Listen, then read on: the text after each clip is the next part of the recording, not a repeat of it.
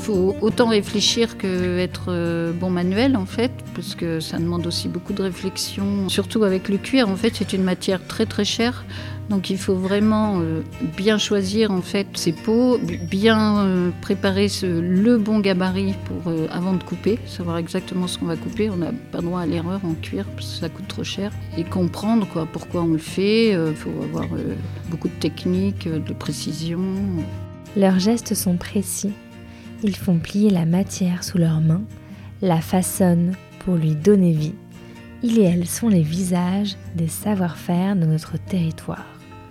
Avec notre podcast et grâce au soutien de la région Centre-Val de Loire, on leur tend le micro pour qu'ils et elles nous fassent découvrir leur métier. Bienvenue dans le podcast de De l'or dans les mains.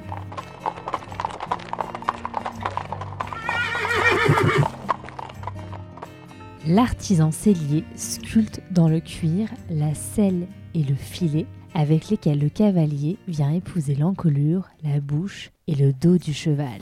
Dans le Loir-et-Cher, la sellerie percheronne perpétue ce savoir-faire à la manière d'un atelier de couture pour chevaux. Des odeurs de cuir, le bruit de la machine à coudre et des pièces aux mille nuances de marron. Pour habiller le cheval et l'écuyer, il faut être très méticuleux. Avec leur couteau à pied, les selliers viennent découper en rondeur les futurs quartiers de la selle. Avec leur emporte-pièce, ils incisent le cuir dans lequel passera l'étrivière. Avec leur pince à coudre, ils tiennent les pièces de cuir qu'ils viendront relier par un fil à l'aide de deux aiguilles. C'est un véritable balai d'outils pour façonner l'objet de toute une vie, la selle de l'écuyer. Et ici, c'est un savoir-faire qui est transmis de mère en fils.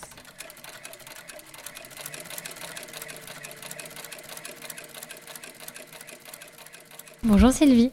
Bonjour. Vous nous raconteriez un petit peu l'histoire de la sellerie percheronne L'histoire de la sellerie percheronne a commencé ben, il y a à peu près 40 ans, puisque c'est mon mari qui a créé déjà euh, l'entreprise au début, parce qu'il avait envie de travailler le cuir. Et donc on a créé l'atelier euh, à 2 km d'ici, dans la campagne, là, dans notre ferme. Et au début, il s'agissait vraiment de faire euh, des travaux de bourrellerie, de réparation, euh, de maroquinerie, des sacs, des ceintures. Et quand même, il y avait un petit peu le côté euh, répondre à toutes les demandes, en fait, comme autrefois en bourrelier dans la campagne, qui finalement faisait autant le cartable que, que le collier pour le cheval.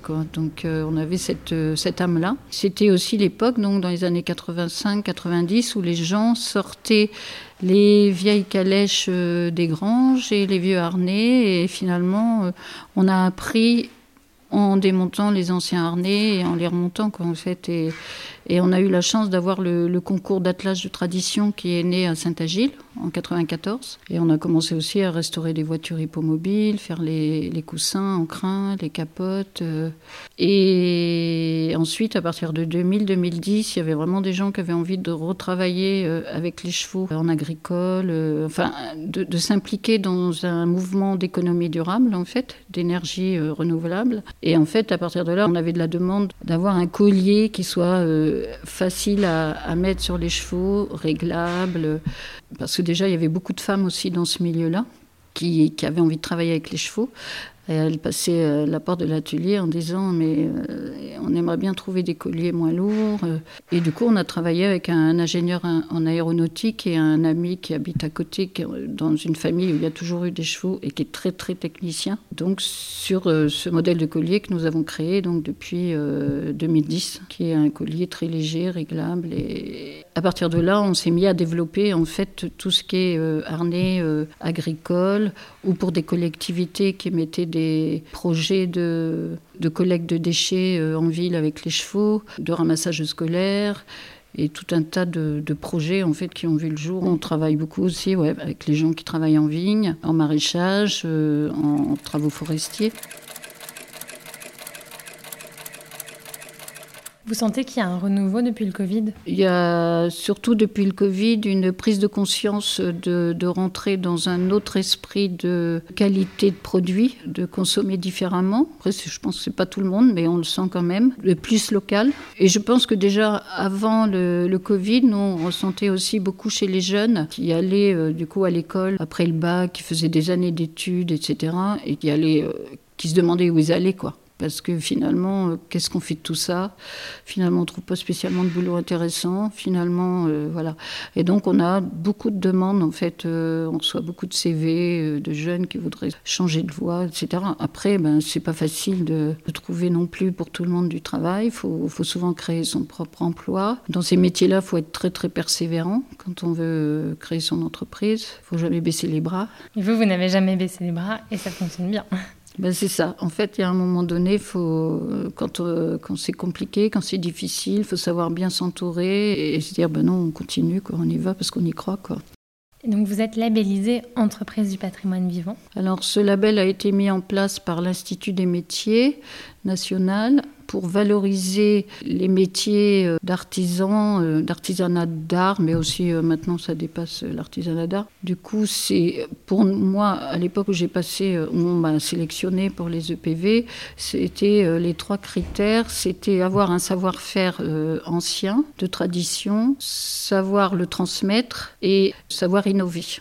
C'était les trois critères importants pour être sélectionné dans ce label. C'est un label qui est extrêmement difficile à avoir parce que cela suppose que toute la production soit faite au sein de l'entreprise, mmh. ce qui est en fait de plus en plus rare, en tout cas ce qui a été de plus en plus rare entre les années 2000 et 2020, parce qu'on a externalisé beaucoup de choses. Vous avez réussi à maintenir tout en interne? Ben, Oui, on a réussi à maintenir l'activité en interne. Il faut savoir quand même que moi, je me suis aidée à un moment d'une par exemple, je vends des harnais d'importation pas très cher pour justement faire de l'attelage de loisirs ou du sportif. Dans les années 90-2000, c'était euh, très difficile de vendre du harnais fabrication maison. C'était beaucoup mmh. trop cher par rapport au marché. Mais on faisait quand même beaucoup de produits et maintenant, en fait, euh, on, est euh, c'est pour ça que j'avais créé la boutique aussi pour m'aider en fait à, avoir des produits de revente. Il faut savoir aussi que mon mari est décédé en 95, donc j'avais mes trois enfants et il fallait quand même nourrir tout le monde. Alors avec la production, ça a été, ça aurait été trop difficile. Mais maintenant, en fait, on est de plus en plus axé que sur de la production, quoi. Et je sais que mon fils, on est quand même en transmission d'entreprise, je pense que euh, ça sera de plus en plus que de la production. C'est une bonne nouvelle alors. Mm. Mais donc ça veut dire que vous avez quand même traversé des années difficiles où ce savoir-faire n'avait pas forcément le vent en poupe. Oui, non, mais c'est sûr. Donc il faut aussi trouver des, idées, euh, d'autres choses pour pouvoir continuer euh, quelque chose qu'on aime, en, en, quoi on croit. On est obligé des fois de, faire un peu de concessions. Mais c'est vrai que maintenant, je pense qu'en France, les gens ont vraiment... Euh, envie de travailler. Enfin, il y a un peu plus de, de, production française qui se met en route un peu partout, etc. Et je regrette vraiment que l'Europe n'ait pas travaillé un peu plus pour avoir les matières premières en Europe plutôt que de tout faire venir de Chine où là ça commence à être vraiment la cata. On trouve plus de boucles, tout est, enfin tout est, tout est là-bas. Là en ce moment, bah, c'est stoppé. Il y, a eu, il y a eu vraiment des coupures de production, donc on commence à. Vous l'avez senti vous ici? Ouais. Ouais. Parce que c'est vrai qu'au-delà de vos cuirs, vous avez besoin de, de boucles. Surtout sur la bouclerie. Sinon, en cuir, on a toujours pris français, donc ça, ça fonctionne. Mais en bouclerie, euh, c'est assez compliqué. Quoi. Et vous, vous savez fabriquer un harnais? J'ai su faire des harnais, mais bon, maintenant j'ai des salariés parce qu'il faut que je passe la main aussi. Donc j'ai un salarié qui est là depuis euh, presque 25 ans, que j'ai embauché en 97, avec qui on a fait tout ce chemin aussi ensemble, qui lui est beaucoup sur toute la partie harnais euh, de travail. Et donc on a, on a développé toute une gamme en fait voilà, pour les professionnels. Et ensuite, il y a mon fils donc, qui est rentré dans l'entreprise entre 2008 2009, après sa formation à Rhin-du-Pin et sa formation en sellerie générale euh, chez les compagnons, et qui nous a euh, rejoint. Lui, il a apporté euh, sa pâte très raffinée, et donc de, déjà de fabriquer des selles sur mesure, et aussi de maroquinerie plus haut de gamme. Et quand vous allez choisir vos cuirs, c'est quoi les critères d'un bon cuir? On, on, choisit des cuirs qui, on sait, qui qui ont une, belle facture de, tannage quoi, pour euh, durer longtemps. Euh, après, il ne faut pas qu'il y ait trop de défauts euh, sur les peaux. parce que c'est aussi le, les pots en fait de vache. Il faut que les éleveurs ils soient conscients aussi que les pots, il faut pas de barbelés, sinon on a plein de, de d'égratignures quoi en fait dans les dans les pots. Enfin, il y a, y a une, qualité de peau aussi à, choisir pour les tanneurs. Et nous on choisit voilà en fonction de ça. Enfin. Hmm. Qu'est-ce que ça vous inspire l'expression de l'or dans les mains? Euh, ben, c'est avoir un, des savoir-faire, en fait, euh, savoir-faire de qualité euh, qui permettent de fabriquer des pièces de, de, de belles factures, etc. Quoi, donc, Merci Sylvie. Et ce sont quoi les différentes étapes pour fabriquer un harnais? Le, fabriquer un harnais, en fait, c'est choisir déjà le bon cuir par rapport à ce qu'on a besoin de faire. Nous, on utilise surtout du cuir de, vache, hein, du bovin, des cuirs euh, tannés en France, ou voire en Belgique, en frontalier, selon les produits qu'on a besoin. On va utiliser beaucoup de cuir chromé pour les parties euh, agricoles, mais on utilise aussi du cuir végétal, tannage végétal. Ben ensuite, il faut, couper les cuirs, il euh, faut parer euh, toutes les parties qui ont besoin d'être parées, c'est-à-dire amincies selon les, les pièces que l'on va faire. Et puis ensuite, l'assemblage, beaucoup de couture. Alors, couture machine, couture main. Ici, tout le monde sait coudre à la main, façon cellier à l'ancienne, parce que c'est absolument nécessaire pour faire des belles finitions. C'est quoi la couture façon cellier c'est une couture à deux aiguilles, en fait, avec des, des aiguilles qui piquent pas. Et vous, tout ça, vous l'avez appris sur place? Moi, je suis déjà... complètement autodidacte. Et qu'est-ce que vous diriez à, à, des jeunes qui hésitent à faire un travail avec leurs mains? Il faut autant réfléchir que être euh, bon manuel, en fait, parce que ça demande aussi beaucoup de réflexion. Surtout avec le cuir, en fait, c'est une matière très très chère. Donc il faut vraiment euh, bien choisir en fait ses peaux, bien euh, préparer le bon gabarit euh, avant de couper, savoir exactement ce qu'on va couper. On n'a pas droit à l'erreur en cuir parce que ça coûte trop cher et comprendre quoi pourquoi on le fait. Surtout par exemple en harnais de travail, ben, il faut savoir où ça va. Ça demande de la résistance, comment, pour que ce soit ça dure très longtemps et que ce soit très solide, etc. Puis après, si on veut faire des produits raffinés, ben, c'est pareil, il faut avoir euh, beaucoup de technique, euh, de précision.